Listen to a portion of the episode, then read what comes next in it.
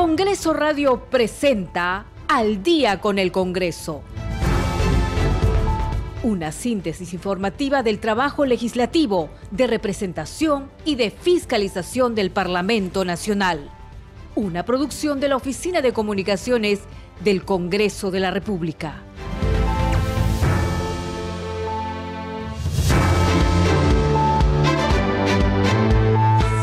La noche con 00 minutos. ¿Cómo están? Bienvenidos al programa Al Día con el Congreso. Les saluda Danitza Palomino y estas son las principales noticias del Parlamento Nacional.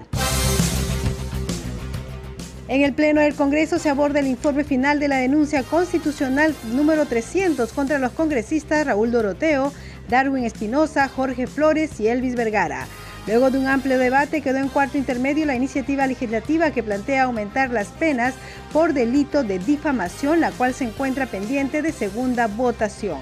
El pedido de cuarto intermedio lo hizo el congresista Américo Gonza Castillo, presidente de la Comisión de Justicia y Derechos Humanos, con la finalidad de consultar si se puede hacer un cambio de texto aprobado en la primera votación.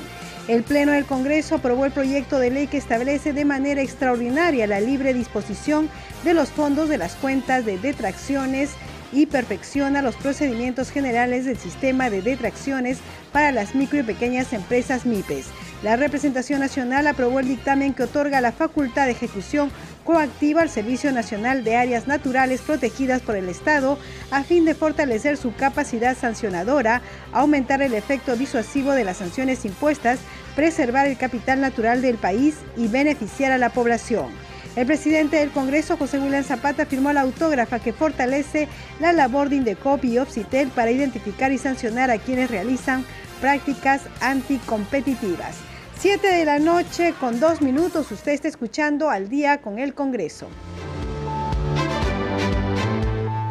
Y bien, en el Pleno del Congreso se viene abordando en este momento el informe final de la denuncia constitucional en contra de los congresistas Raúl Doroteo, Darwin Espinosa, Jorge Flores y Elvis Vergara. Ha hecho la sustentación la presidenta de la Subcomisión de Acusaciones Constitucionales, Lady Camones, y también ha sustentado la denuncia la congresista Norma Yarro, quien ha sido la encargada de llevar todo este proceso y sustentar por qué se le acusa a cada uno de los congresistas. Posteriormente, los congresistas están haciendo ya el uso de su derecho de defensa han ido acompañados por sus respectivos abogados y están, primero harán los abogados y luego ellos la parte ya más política y los abogados la parte más jurídica del tema. Este tema se está viendo desde las 3 de la tarde en el Pleno del Congreso. Vamos a escuchar, antes de lanzarnos con la transmisión en vivo del canal del Congreso, vamos a escuchar la sustentación de la congresista Lady Camones, presidenta de la Subcomisión de Acusaciones Constitucionales. Cabe mencionar que durante el desarrollo del proceso de investigación y conforme a la propuesta establecida en el informe de determinación de hechos y pertinencia de pruebas, la Subcomisión de Acusaciones Constitucionales realizó las siguientes acciones. Primero, se realizaron 40 pedidos de información mediante oficio a diferentes entidades. Segundo, fueron citados 104 testigos ofrecidos por los congresistas denunciados y propuestos en el informe de determinación de hechos y pertinencia de pruebas seis congresistas denunciados y un denunciante, haciendo un total de 111 personas que intervinieron en el presente caso. Tercero, durante el desarrollo del procedimiento de, acusación constitucional, la SAC acordó que por la pluralidad de personas a intervenir, la audiencia se llevaría en diferentes fechas, las mismas que se realizaron los días 30 y 31 de enero del presente año, 1, 7, 10 y 13 de febrero del presente año en las cuales se contó siempre con la presencia de todos y cada uno de los denunciados debidamente asesorados por sus abogados defensores. El informe final y su aprobación en la Subcomisión de Acusaciones Constitucionales. Con fecha 20 de marzo del 2023, luego de cumplido el plazo de la ampliación concedida, la congresista delegada Norma Yarro Lumbreras presentó el informe final de la denuncia constitucional 300. En la continuación de la 32 sesión extraordinaria de la Subcomisión de Acusaciones Constitucionales, celebrada el 29 de marzo del 2023, se aprobó por mayoría, con 12 votos a favor, 2 abstenciones y 0 votos en contra, el informe final. El acuerdo de la Subcomisión de Acusaciones Constitucionales. Debo mencionar que el Pleno de la Subcomisión de Acusaciones Constitucionales, en la continuación de la 32 sesión extraordinaria celebrada el 29 de marzo del 2023, acordó incluir en el informe final, bajo el título de sugerencia, el siguiente texto. En aplicación sistemática de los artículos 89, literal I y 25 del reglamento del Congreso de la República, incluir la propuesta de suspensión en sus derechos y deberes funcionales de los congresistas de la República Raúl Felipe Doroteo Carbajo, Jorge Luis Flores Ancachi, Jair Darwin Espinosa Vargas y Elvis Hernán Vergara Mendoza por la duración del proceso penal, pudiéndose reincorporar en caso sean absueltos. El mismo que forma parte integrante del informe final aprobado. Siete de la noche con cinco minutos. Ahora vamos a escuchar parte de la sustentación de la congresista Norma Yarro. Para el caso particular del juicio político, tal responsabilidad es política. Por lo tanto, así como en el caso del delito del juez penal, debe haber una tarea de succión de los hechos en el tipo penal establecido en la ley. En el caso del juicio político, el Congreso de la República tiene la tarea de encuadrar los hechos y establecer su relación directa con la norma constitucional pertinente a fin de configurar la infracción constitucional. Con respecto al artículo 38 y al artículo 39 de la Constitución Política del Perú, conforme a lo señalado por el Tribunal Constitucional en la sentencia 04044-2022, se determinó que dentro del deber de subsución que tiene el Congreso de la República es verificar que las conductas o hechos imputados se encuadren dentro de los deberes o prohibiciones constitucionales.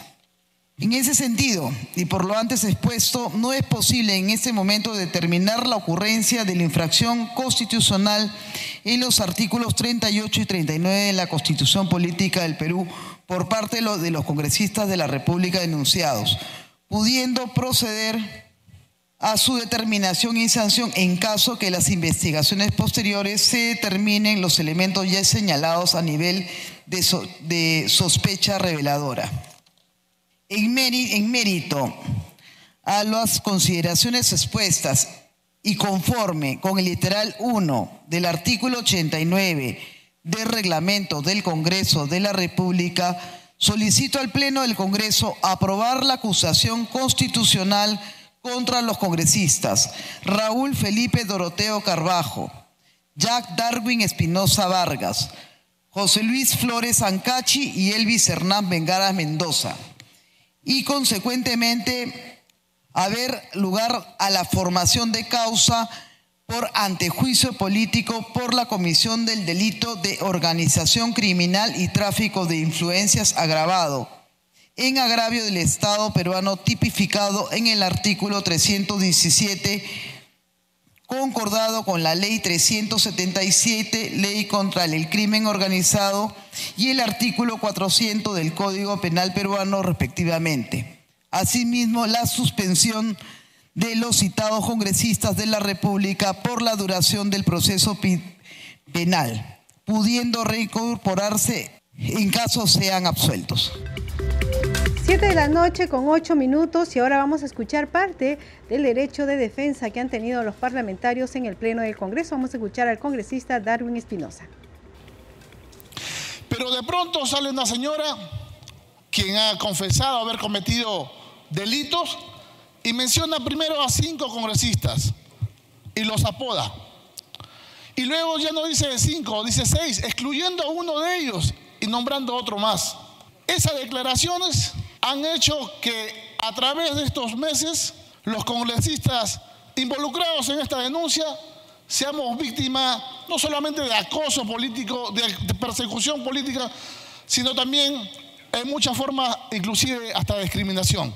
Pero lo curioso es que todas esas declaraciones que dio en un primer momento la señora Karin López, no ha podido corroborarlo. Primero ella afirmó que nosotros estábamos en una organización criminal y luego dijo que había escuchado al señor Bruno Pacheco que nosotros estamos involucrados en una organización criminal. Y el señor Bruno Pacheco después dijo que no, que a Onder se había comentado. Total, cómo se iban peloteando, para usar esta palabra criolla, la acusación que un inicio comenzó con la señora Carolina López.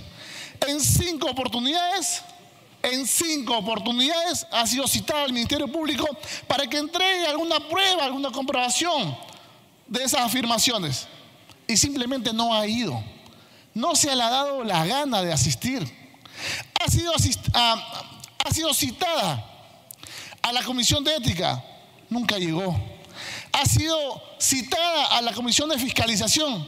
Nunca llegó. Y es cierto, han habido más de 100 testigos invitados para que den su testimonio en la subcomisión de acusaciones constitucionales. Y yo me pregunto, ¿cuál de ellos me ha indicado? ¿Cuál de ellos ha señalado que yo he tenido alguna injerencia en su contratación?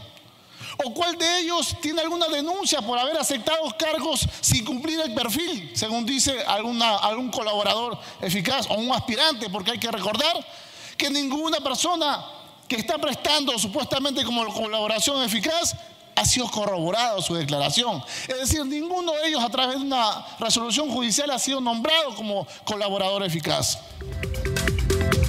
7 de la noche con 11 minutos nos tomamos ya la señal del canal del Congreso. Está haciendo su defensa el congresista Elvis Hernán Vergara. Vamos a escucharlo y verlo. Como una forma de persecución política. Está claro que se está juzgando en pared. Tanto así que con una simple carta de una congresista, la fiscal de la Nación dice que el Congreso ya decidió, terminando su investigación preliminar de la noche a la mañana, desacumulando hechos de una carpeta fiscal y creando una nueva para acusar a unos cuantos.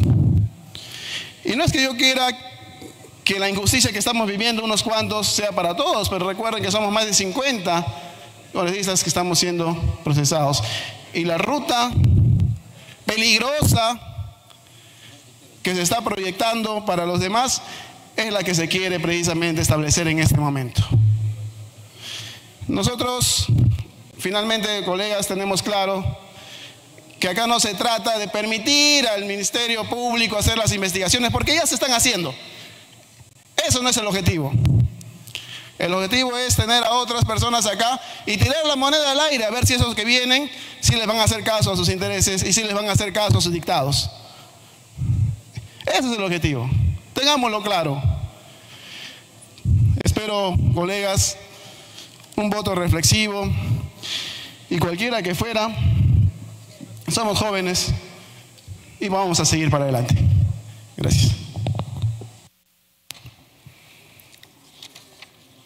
Señores congresistas, se encuentran publicados en la plataforma TIN de sesiones los proyectos de resolución legislativa del Congreso propuestos por la subcomisión acusadora. Habiendo concluido las intervenciones, se invita a los abogados a abandonar la sala de sesiones.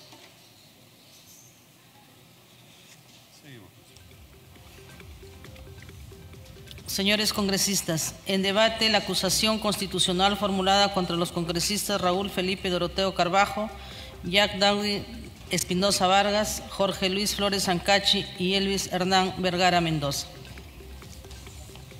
Tiene el uso de la palabra el congresista José Balcázar Celada por tres minutos.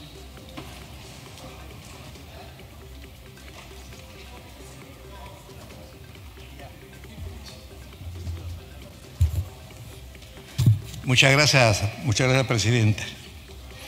Acabamos de escuchar las exposiciones fácticas o de hecho y de derecho que han hecho los congresistas y sus abogados defensores. Me corresponde en este punto hacer una síntesis jurídica porque lo político va más allá de este análisis jurídico que voy a hacer. Y cuando uno se refiere a lo político, hay mayorías a veces que se equivocan. Pero en este caso, como se trata de una acusación sobre ilícitos penales contenidos en el Código Penal, es que me anima a intervenir, señora Presidenta. Y de lo que, de lo que yo estoy convencido es de que uno puede garantizarse que en la vida no va a cometer ningún delito. Pero lo que no se puede garantizar es que cualquier día uno puede ser procesado y denunciado y hasta sometido a las manobras de una cárcel. Ese peligro corren los congresistas que están acusados. Y para eso entonces debemos animarnos todos, colaborar, que también el Congreso respete el ordenamiento jurídico. Todos los hechos que había escuchado, todas las llamadas pruebas que se dicen en su contra de los congresistas, tenemos que ver si esos hechos calzan o no calzan los tipos penales que se ha argumentado acá. Asociación ilícita, y por otro lado el tráfico de influencias. Y voy a comenzar por el último, por el tráfico de influencias, señor presidente. Resulta que todo lo que se ha argumentado por la expositora y defensora del, voto en mayoría de la Subcomisión de Acusaciones Constitucionales no ha analizado el argumento principal que se refiere al delito de tráfico de influencias. Ese delito del artículo 400 del Código Penal está diseñado y está concebido para que se castigue se sancione conductas que se desenvuelven en un contexto de un procedimiento judicial o administrativo, señor presidente. Yo he insistido de que si hay hechos que pueden estar por la periferia del artículo 400, no se puede de ninguna manera forzar para llamar tráfico de influencias. Y sabemos nosotros, señor presidente, qué se entiende por un proceso judicial y qué se entiende por un proceso administrativo. Por ejemplo, si, por ejemplo, si en este momento se vienen las elecciones, señor presidente, de la presidencia del Congreso. Y Dos minutos más de su bancada. de su bancada. Dos minutos más, congresista, de su bancada. Señor presidente, si alguien al otro, al candidato a la presidencia le dice, yo voy a, yo voto por ti para la presidencia del, del Congreso, pero siempre y cuando tú me des la presidencia de la Comisión de Presupuesto que a mí me interesa, eso no es tráfico de influencia, señor presidente. Esos son actos administrativos puros de la administración que no son procedimientos administrativos. Entonces, cuando alguien no conoce y no entiende qué es lo que se entiende por procedimiento administrativo, es que se ha llegado a este despropósito de un dictamen que no tiene ningún sustento jurídico.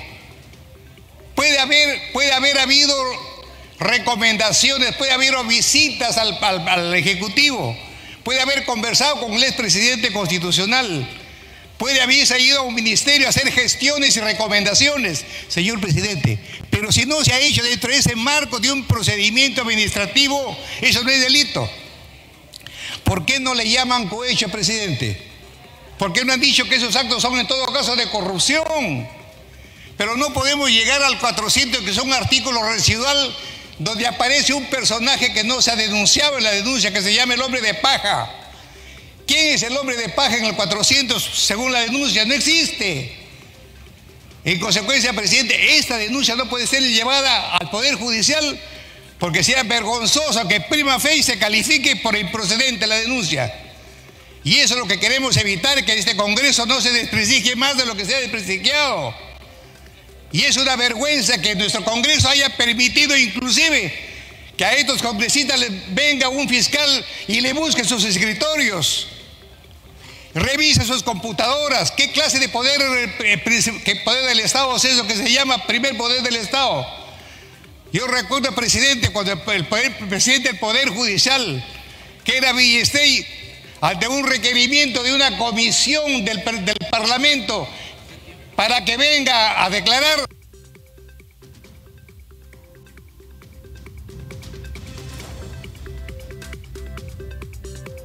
Siete de la noche con 19 minutos estamos en contacto con la señal del canal del Congreso, el Pleno del Congreso. Vamos a seguir escuchando.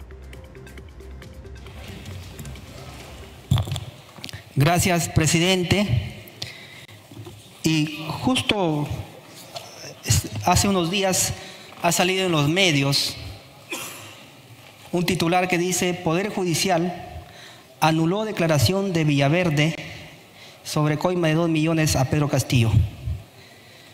Si nosotros recordamos cuando este señor América salió en los medios de comunicación, todo el mundo le creyó y lo dio por hecho. Y hoy día tenemos que el Poder Judicial, que no van a decir acá que es castillista, serronista, perulibrista o de izquierda, ha anulado la declaración. Y aquí están jugando a cuatro colegas por la declaración de la señora Carilín López, que está en el mismo sentido que este señor y que supongo no faltará mucho tiempo también para que el Poder, el Judicial declara nula su declaración. Pero más allá de eso, señor presidente, creo que la Constitución es amplia en señalar el, principio de presunción de inocencia. Queremos aquí juzgar, sancionar a colegas congresistas cuando ni siquiera el Poder Judicial ha determinado si en efecto son responsables de los cargos que la Fiscalía le está señalando. Y si va a ser esto así, hay que desaparecer el Poder Judicial, que se quede solo la Fiscalía y lo que diga la Fiscalía es lo que realmente es. ¿Para qué tanto gasto en mantener un poder del Estado? Porque si al final no le vamos a tomar en cuenta lo que diga. Estamos adelantando aquí juicio sobre hechos que la Fiscalía no prueba, sobre hechos que la Fiscalía está, como lo hemos visto, en los medios de comunicación prácticamente queriendo invadir las funciones de quienes hemos sido elegidos por el pueblo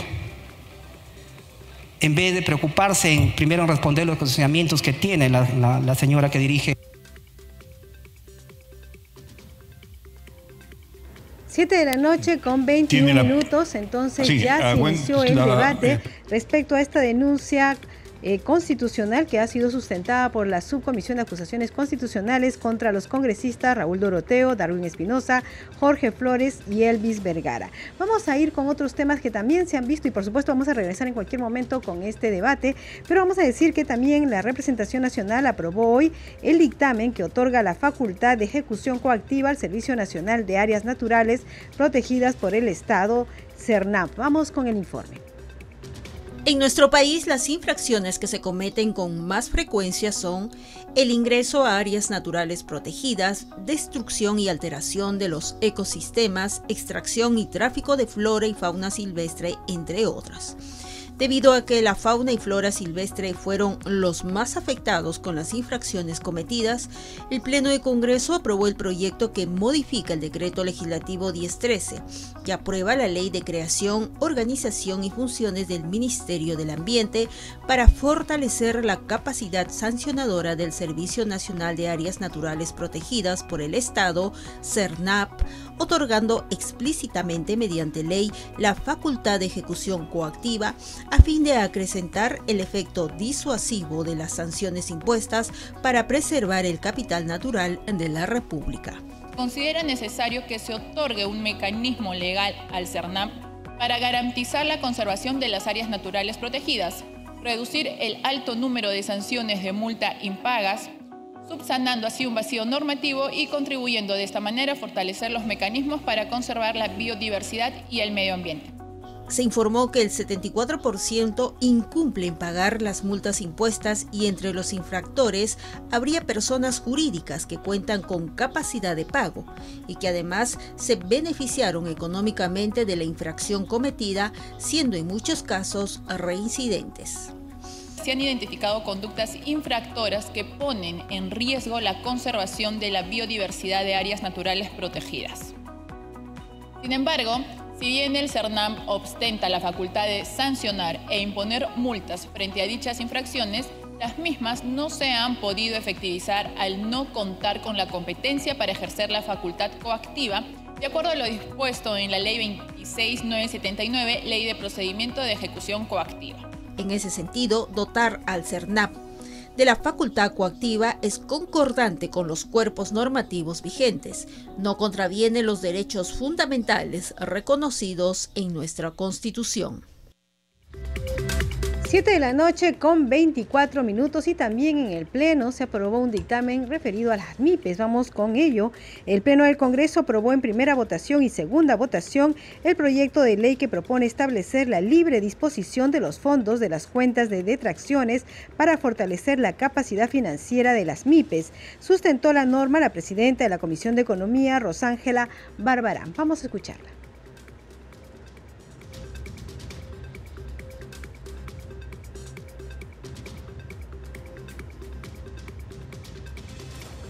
La presente propuesta es aplicable a las MIPE, personas naturales o personas jurídicas cuyas ventas anuales cumplan con los límites máximos establecidos en el artículo 5 del TUO de la Ley de Impulso al Desarrollo Productivo y el Crecimiento Empresarial, aprobado por el Decreto Supremo 013-2013, produce y modificatorias.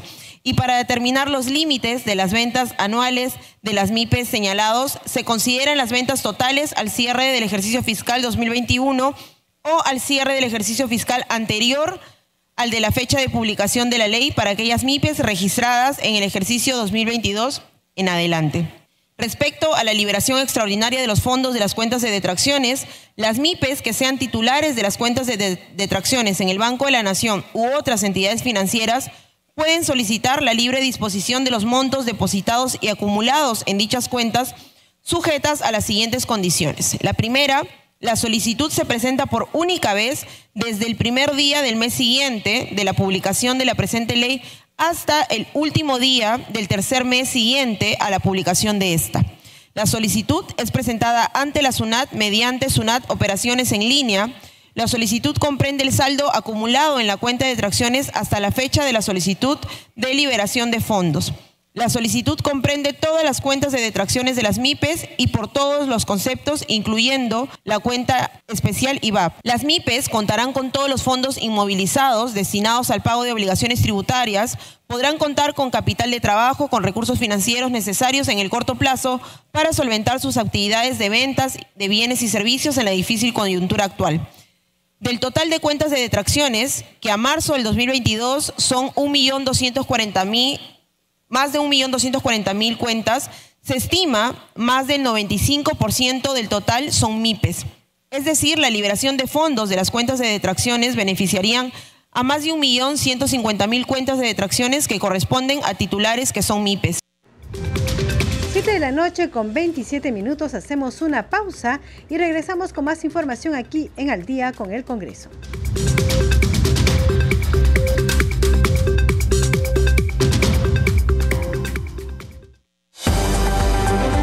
Segundo a segundo, las noticias como son, nuestros titulares.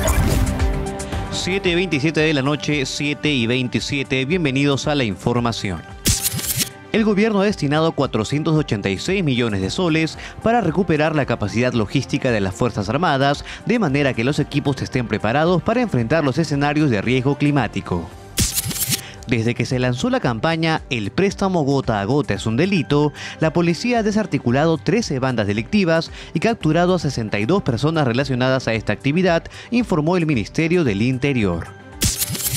Un total de 49 laboratorios de diagnóstico de casos de dengue implementó en 20 regiones el Ministerio de Salud con el objetivo de fortalecer la detección oportuna de la enfermedad y evitar su proliferación la venerada imagen de la Virgen de Chapi, patrona de Arequipa, visitará la Ciudad Blanca el próximo 31 de mayo para satisfacción de sus miles de fieles.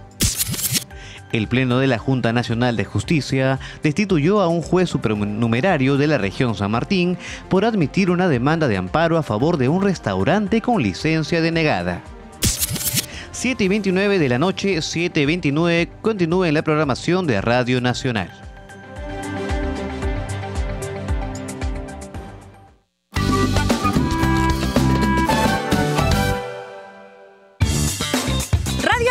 Se escucha y también se ve. Porque ahora salimos en directo por YouTube. Búscanos en YouTube como Radio Nacional o arroba Radio Nacional del Perú. Suscríbete gratis y no te pierdas nuestras transmisiones en vivo. ¿Cómo están? Bienvenidos. Es una banda además que me encanta. Muy buenas tardes. Va para ustedes amigos. Nos vemos en el YouTube de Radio Nacional. ¿Estás listo para descifrar el mundo y descubrir sus horizontes? Muy pronto, Radio Nacional te ofrecerá un podcast sin pasaporte para entendernos mejor. Pero además, el podcast cultural de toda una celebridad, con ese estilo envolvente de explicarte las cosas. Él hará que no te pierdas de ninguna función. función. Muy pronto.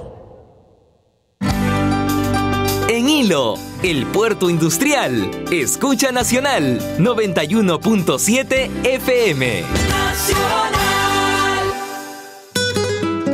Es momento de una dosis cultural de Encuentros en la Radio. Milton Ceballos nos habla sobre la música criolla en Camaná. Había una costumbre que le llamaban el barato, en donde a la marinera, después de terminada su expulsión, muchos concurrentes pedían este barato, tirando unas monedas al piso, los que bailaban y los músicos tenían que ejecutar una tercera parte de la marinera para poder dar contento a la gente. ¿Quieres conocer más del arte, la música y la cultura viva del Perú? Entonces, únete a las veladas culturales de Encuentros en la Radio con Celeste Acosta. De lunes a viernes a las 8 de la noche por Radio Nacional.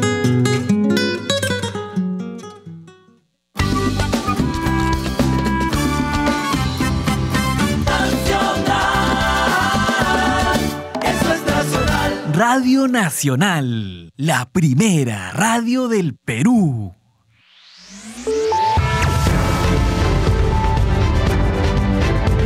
Continuamos en Al día con el Congreso.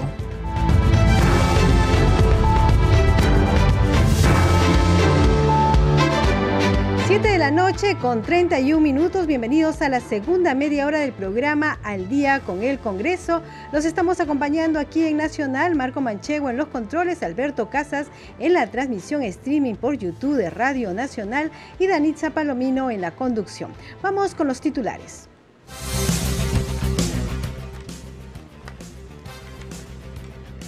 El Pleno del Congreso se aborda el informe final de la denuncia constitucional número 300 contra los congresistas Raúl Doroteo, Darwin Espinosa, Jorge Flores y Elvis Vergara. Luego de un amplio debate quedó en cuarto intermedio la iniciativa legislativa que plantea aumentar las penas por delito de difamación, la cual se encuentra pendiente de segunda votación. El pedido de cuarto intermedio lo hizo el congresista Américo Gonza, presidente de la Comisión de Justicia y Derechos Humanos, con la finalidad de consultar si se puede hacer un cambio en el texto aprobado en la primera votación. La representación nacional aprobó el dictamen que otorga la facultad de ejecución coactiva al Servicio Nacional de Áreas Naturales protegidas por el Estado a fin de fortalecer su capacidad sancionadora, aumentar el efecto disuasivo de las sanciones impuestas, preservar el capital natural del país y beneficiar a la población. El presidente del Congreso, José William Zapata, firmó la autógrafa que fortalece la labor de Indecopi y OCIPTEL para identificar y sancionar a quienes realizan prácticas anticompetitivas. 7 de la noche con 33 minutos, usted está escuchando al día con el Congreso. Bien, como lo señalamos en el Pleno del Congreso, se está debatiendo este informe final de la Subcomisión de Acusaciones Constitucionales referente a la denuncia número 300 contra el congresista Raúl Doroteo, Darwin Espinosa, Jorge Flores, y Elvis Vergara. Han sustentado ya las, la, congresista Lady Camones, han hecho uso de su defensa cada uno de los parlamentarios y en este momento se está dando el debate. Nosotros vamos a ir en unos minutos con este debate, pero antes tenemos que comentarle que ha ido a cuarto intermedio esta propuesta de aumentar las penas por difamación. Tenemos aquí el informe. Un amplio debate del Pleno generó la segunda votación en torno a la propuesta de ley que busca modificar el Código Penal, los decretos legislativos 635 y 295 y el Código Civil, a fin de incrementar las penas y hacer efectivo el pago indemnizatorio por el daño al honor causado al querellante. Desde diversas bancadas, los parlamentarios mostraron adhesión y otro rechazo a la norma propuesta. Los titulares son titulares muchas veces ofensivos y agresivos. Yo quiero decirles a mis amigos periodistas, detrás de cada ser humano hay una familia y hay que aprender a respetarnos. Yo voy a votar en contra de esta ley porque no me preocupa los adjetivos y los calificativos que muchas veces hace la prensa. Pero os pido por favor, no pierdan esa esencia, que es la ética. Pero la prensa debe sentirse siempre libre de ejercer su actividad. Y un Congreso que se presuma democrático debe dar esas señales. Debe dar las señales del respeto irrestricto a la libertad de expresión. Cuando uno decide hacer política, uno decide también que ya no tendrá vida privada. Uno decide también que quizás será denigrado, que quizás será insultado, que se dirán muchas cosas en nuestra contra. Pero la política tiene ese costo y nosotros debemos de respetar y debemos de respetar a los hombres de la prensa. Entre los legisladores que manifestaron su decisión de respaldar la iniciativa impulsada por la Comisión de Justicia estuvieron los de la bancada de izquierda. Aquí el espíritu de la ley es proteger, salvaguardar el honor, la buena reputación, la intimidad personal y familiar. Para ello, cuando se difama a una persona, estamos tipificando la reparación civil, porque hoy, hoy, hoy es subjetivo, genérico. Por eso que estamos tipificando y hemos modificado, estamos agregando el artículo 1969A en el Código Civil. Porque yo saludo a los periodistas que me critican, me parece fenomenal, que no estén de acuerdo conmigo, que me cuestionen, que me investiguen, eso no hay, eh, ahí no hay problema. Pero con lo que no estoy de acuerdo es con que se use los medios de comunicación como una maquinaria para aplastar opositores. Finalmente, el presidente de la Comisión de Justicia, el congresista Américo Gonza Castillo, solicitó pasar a un cuarto intermedio para hacer algunas modificaciones a la propuesta. 7 de la noche con 36 minutos tomamos la señal del canal del